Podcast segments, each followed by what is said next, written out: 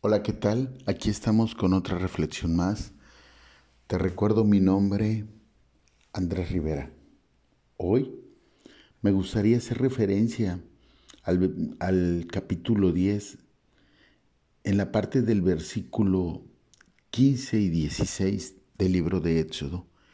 Y dice, y cubrió la faz de todo el país y oscureció la tierra y consumió toda la hierba de la tierra y todo el fruto de los árboles que había dejado el granizo. No quedó cosa verde en árboles ni en hierba del campo, en toda la tierra de Egipto. Entonces Faraón se apresuró a llamar a Moisés y a Aarón y dijo, he pecado contra Jehová y vuestro Dios y contra vosotros. Amén. Muchas veces pasamos una situación en nuestra vida eh, difícil y en ese momento nos arrepentimos y, y, Señor, perdónanos, ayúdame, Dios mío, estoy pasando esta enfermedad, esta escasez, esta soledad, esta situación material, estoy pasando, ayúdame, ayúdame. Y viene Dios y te ayuda y a pesar de esa situación eh, difícil, quedas recuperado. Si eh, perdiste algo en el proceso de, que te acordaste de que el único que te podía salvar era Dios. Pero a pesar de eso, eh, de que Dios nos recupera, de que muchas veces en cuestión de días, meses, volvemos a caer en la misma aptitud en la misma arrogancia, soberbia, en la misma dependencia eh, de lo material o de lo, o de lo económico, del rescate que Dios hizo en nuestra salud, en nuestro negocio o en nuestra soledad o en la familia y volvemos a caer olvidándonos de inicio quién nos rescató, quién nos ayudó olvidándonos eh, de lo que pasamos con anterioridad. Y muchas veces volvemos a caer en esa situación y nos y creemos que nos burlamos de Dios, que creemos nosotros que bueno, ya lo hizo, ya y pasa, tratamos a Dios como a veces tratamos a nuestros padres, a nuestros jefes, a nuestra pareja o por qué no a las todas las personas que nos rodean. Las tratamos así, se nos olvida. Es como cuando vamos al doctor y, doctor, me siento mal, ayúdeme, es que qué hago y te da pastillas y todo y te dice, tienes que bajar de peso, tienes que hacer ejercicio. Sí, sí, sí, doctor, sí lo voy a hacer y tienes que dejar de comer esto y sí, sí, doctor.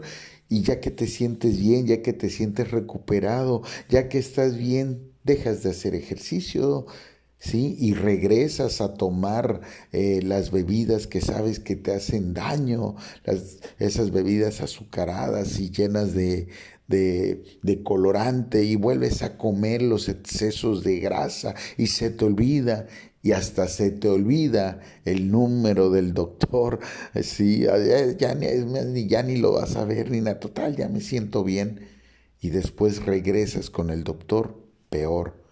Así de igual forma tratamos a Dios, así de igual forma regresamos peor con Él, con peores situaciones, porque todavía, sí, todavía no hemos entendido y no hemos comprendido que con Dios no vamos a andar jugando como jugamos con la pareja, como jugamos con el jefe, como jugamos con el negocio. Cuando buscamos a Dios debemos de hacerlo totalmente convencidos que Él nos está ayudando, que Él nos está rescatando y por amor a nosotros mismos debemos de permanecer en Él y con Él.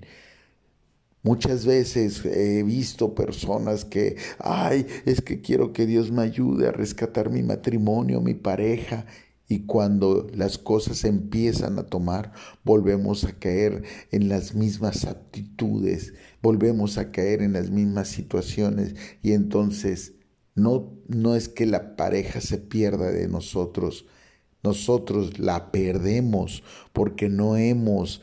Eh, eh, aprendido a terminar ese proceso, no hemos comprendido que nuestro proceso no es de día, no es de meses, no es de años, es de toda la vida que tenemos que estar cambiando y mejorando. Por ello, a Faraón, a Faraón que pensó que después de una plaga o dos plagas, sí, sí, ya ahí quedó cada vez venía la situación más fuerte, más fuerte, hasta llegar en un punto en donde ya no pudo. ¿Qué punto es el que debemos de llegar nosotros?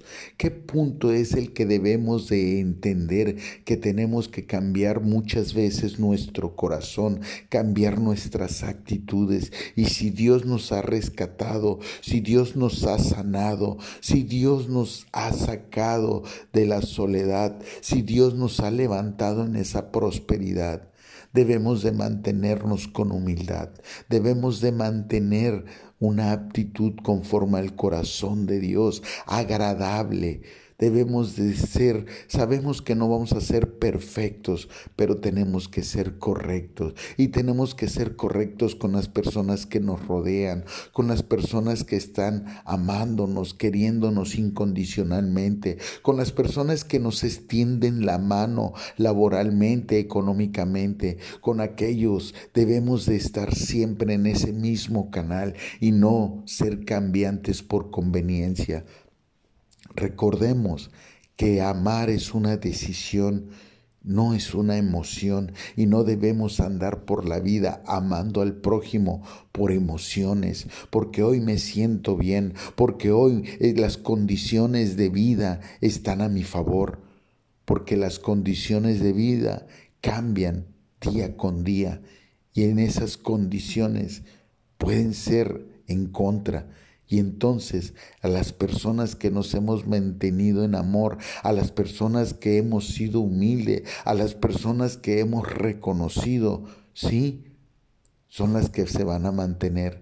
Y recuerda que amar a, las personas que nos rodean y tratarlas correctamente es una forma de entender que Dios está en nosotros y con nosotros, porque nuestra actitud define nuestro corazón.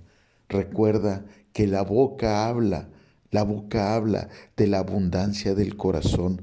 Así es que si la boca habla de la abundancia del corazón, ten por ciento seguro que tus aptitudes y tus acciones tienen que ver también con lo que habla, porque hay debe de haber una congruencia en todo aquello en lo cual nosotros hacemos con lo que decimos y con lo que pensamos. Y recuerda que Dios conoce nuestros pensamientos, ¿sí? Y si conoce nuestros pensamientos, conoce nuestras acciones. Y es ahí donde debe de haber la congruencia.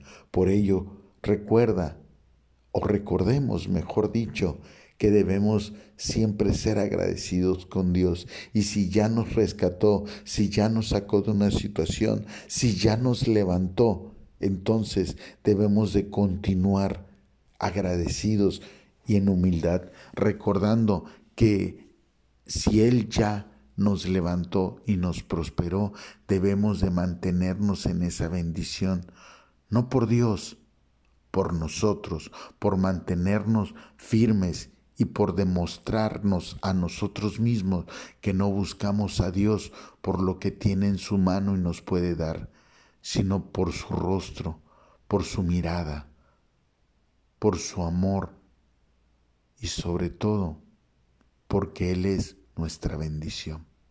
Te recuerdo mi nombre, Andrés Rivera. Estamos en YouTube, Spotify, Facebook e Instagram. Bye bye.